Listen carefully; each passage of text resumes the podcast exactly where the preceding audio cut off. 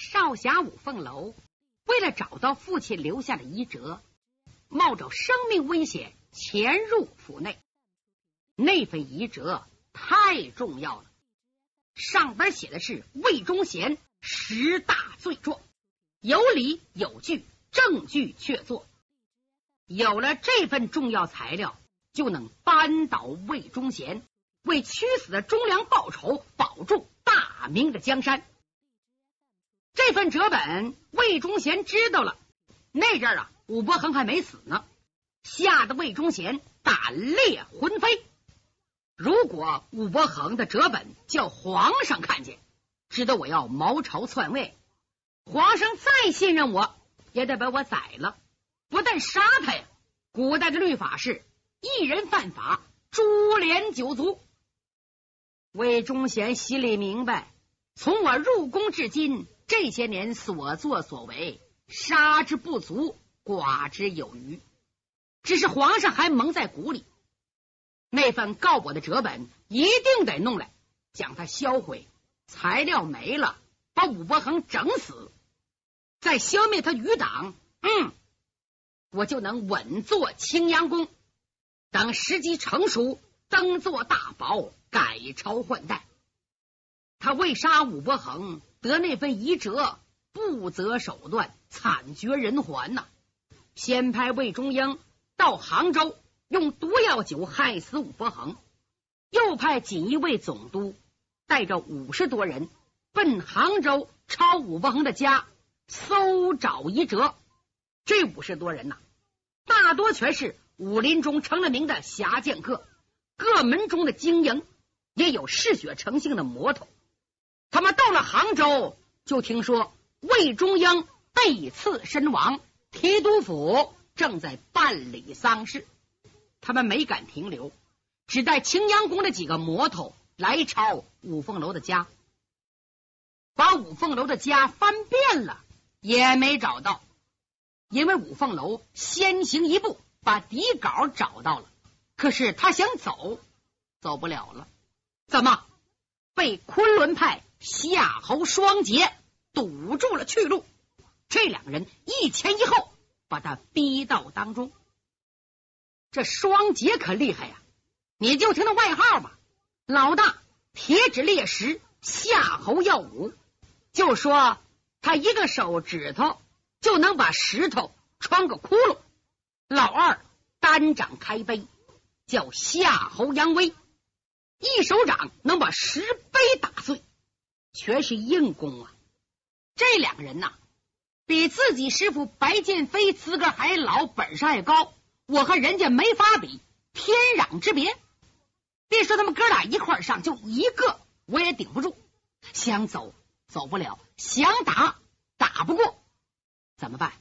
我呀，先歇一歇，也打听一下他们顶头上司那个叫小爷的是什么人。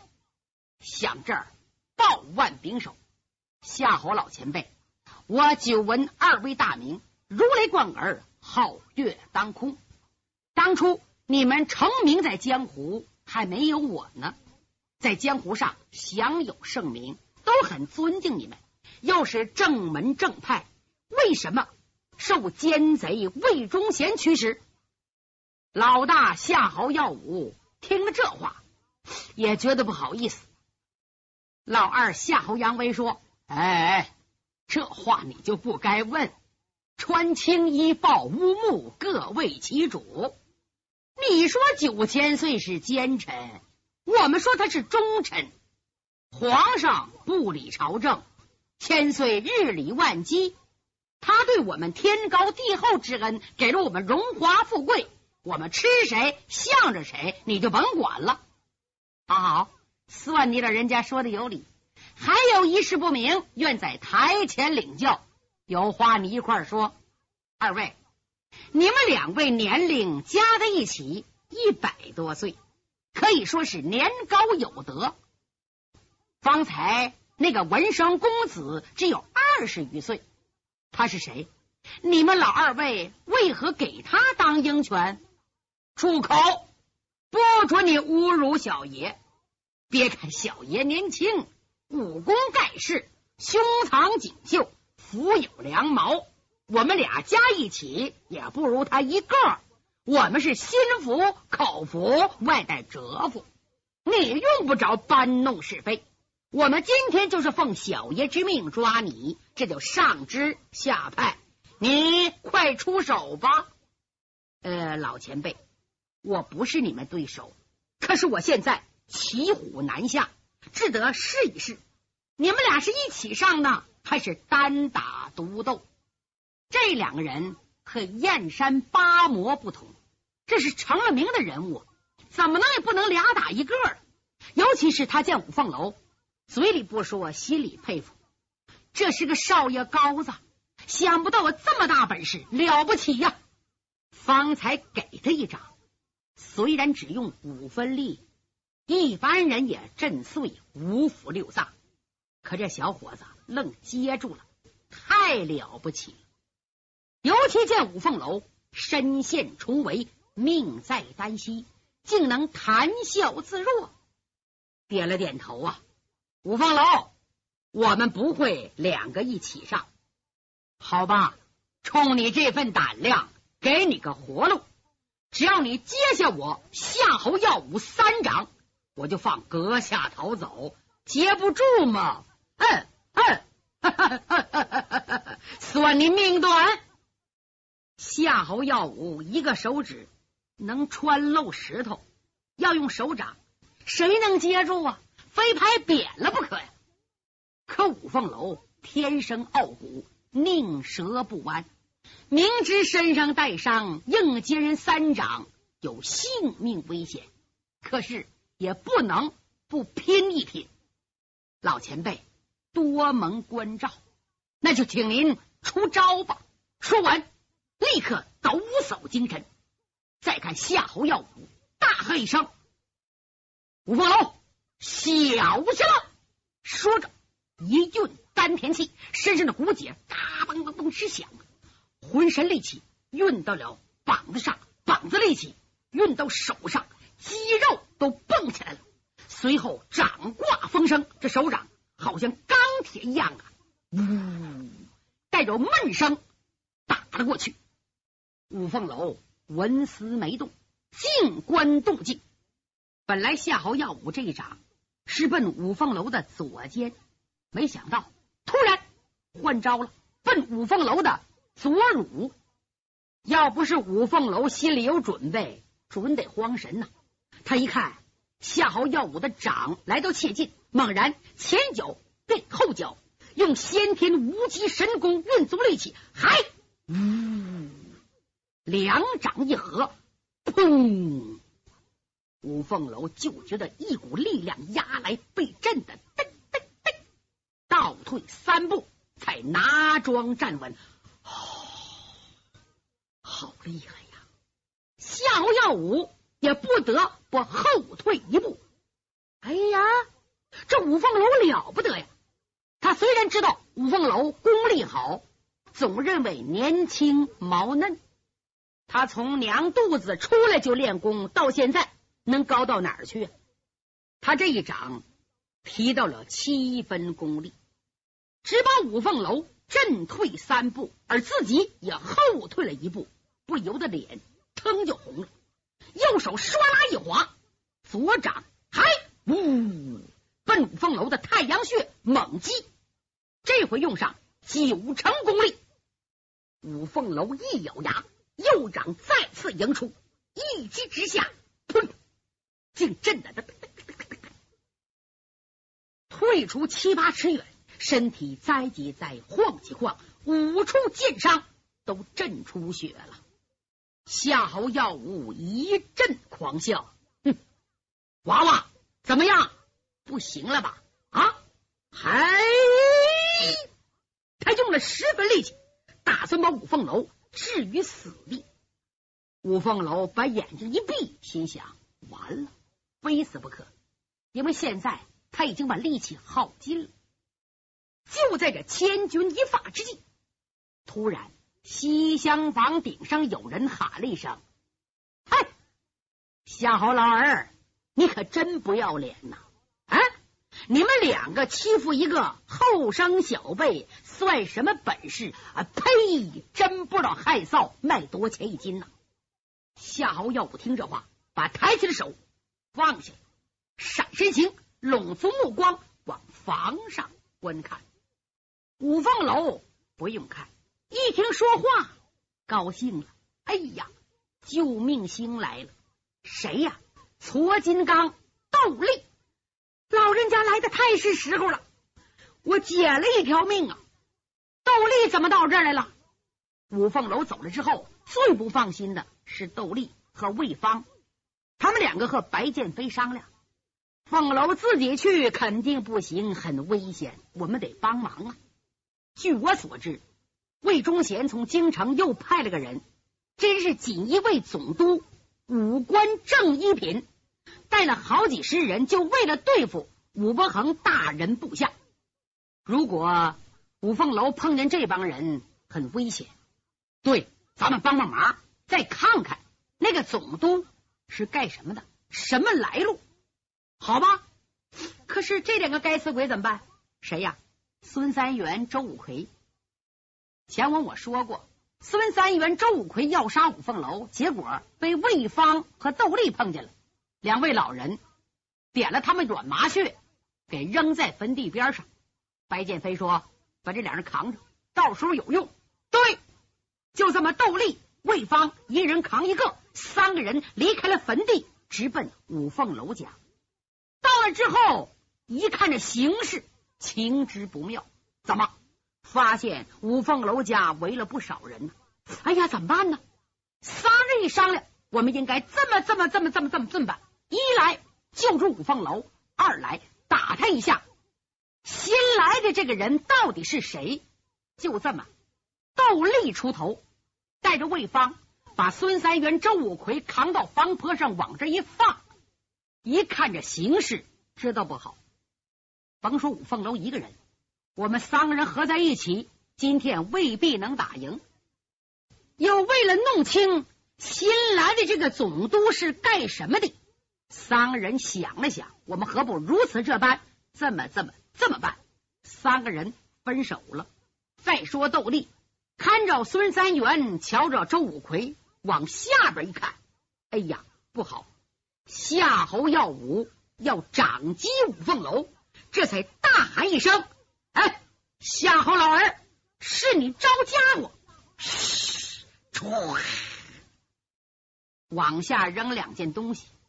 夏侯耀武、夏侯扬威吓得急忙往旁一闪身，就听着扑通啪，两人低头一看，啊，吓了一跳。怎么两具死尸？谁呀？孙三元、周五魁。两人往下一扔，全给摔死了。什么人？再看窦立，唰啦往前一飘，来到了五凤楼近前，低声说：“快点跟我跑！”哎，五凤楼答应一声，跟在窦立身后。窦立心里明白，我一个人也打不了夏侯双绝，快跑吧！就这么，他们凌空而起。飞到对面的正房，五凤楼也跟上来了。他刚想到前边领路，因为这是他家路熟啊。矬金刚斗笠说：“孩子，你不能走，快躲到假山北边小洞内，你还有大事要办。”哎，五凤楼知道窦立为人很精细，说这话一定有原因。自己小时候就在这宅院长大的，对院里一切非常熟悉，急忙一头钻入小山洞内。这阵儿夏侯双绝正好追了过来，五凤楼吓坏了，怕被看见，就听窦立大吼一声：“等会，快走！我打发这两个不开眼的老小子。”话音刚落，就看假山旁唰飞起一条黑影。向东而去。嗯，五凤楼一愣，哎，怎么那块又出了个人呢？是谁呢？他眨巴眨巴眼睛，看着后影。哦，我知道了，是狗屠户魏方用的是移花接木的办法，把夏侯双杰引走了。哎呀，窦伯父为了我安排的这么好，为什么呢？这时夏侯耀武哈哈大笑啊！嘿，我当是谁有这么高的身手呢？原来是窦二侠！你可知你放走的可是钦差要犯？朝廷怪罪下来，你承担得起吗？矬金刚站住了，一阵冷笑：“夏侯耀武，你不用大话吓唬人，我窦立可不是吓唬大的。什么钦差要犯？你们的主子也不过假传圣旨，谋害忠良，别人怕他，二太爷可不怕。况且啊我们哥俩都是光棍一个人，无牵无挂。”浪迹江湖，哎，你小子能把我如何如之何呢？二太爷今天倒要看看你们烈士开碑掌到底有多大力量。话音未落，身躯唰扑了过来，双掌一合一分，还打！呜，右手奔夏侯耀武的肩头，左手奔太阳穴，掌挂风声呼啸而来。夏侯耀武。不敢大意啊！他知道这窦立是成了名的侠客，双足站稳，骑马蹲裆式，攒足力气，准备接这两掌。矬金刚心里明白呀，这夏侯耀武比我厉害呀，我打他伤不着他，我非把五府六脏震翻个不可，不能这么打。打仗就是真真假假，虚虚实实。他单掌眼看要打伤夏侯耀武。突然，左脚跟为轴，滴溜一转身，反而向单掌开杯夏侯扬威突然袭过去。单掌开杯在那关帝料阵呢，没有防备啊！一看窦立奔他来了，吓得手忙脚乱。哎，窦矬子，你这使的什么招？什么招啊？这叫指东打西，指狗打鸡。我说二位，我可没心逗你们玩。矬爹走了，抖身躯，噌上房，转眼不见了。可把夏侯双杰气坏了，跳脚的骂呀：“窦矬子，你太不是人了！你是成了名的人物，你怎么干这种事？”窦立心想：甭管怎么着，我把五凤楼救走了，我也躲开了，比什么都强。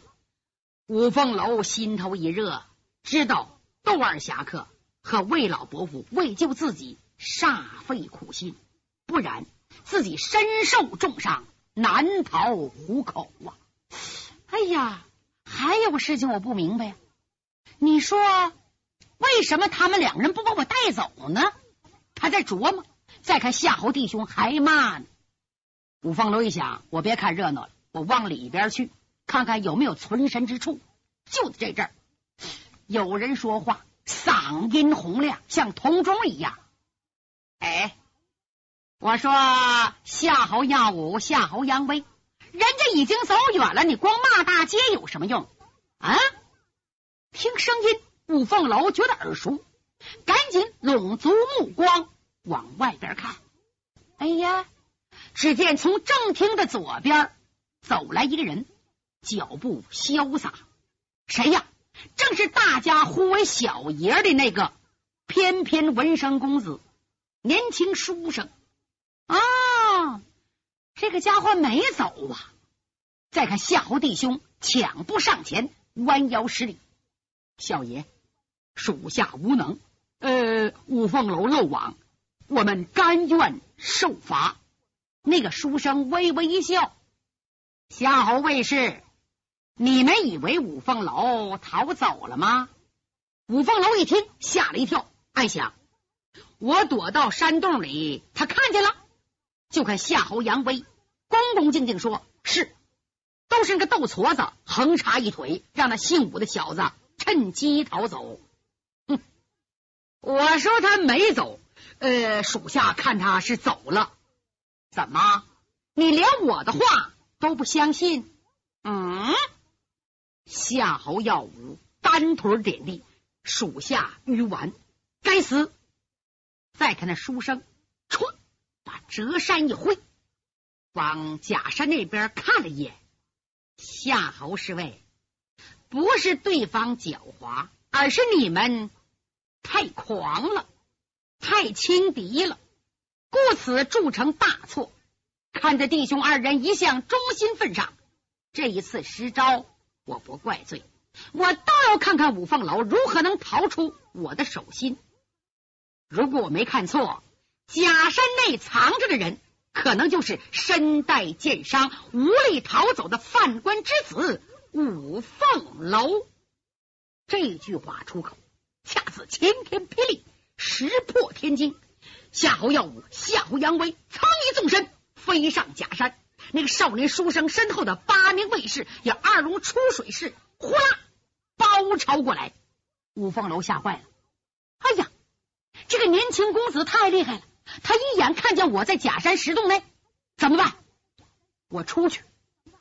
又想，不对，他这是敲山震虎。要真知道我在山洞内，何必大呼小叫呢？天已经快亮了，只要天亮，不管用什么办法，也能把我抓住，何必？煞费心机，哼，这叫打诈鱼！不听他的。想到这儿，他向假山深处钻去。又等了一会儿，外边没声音了。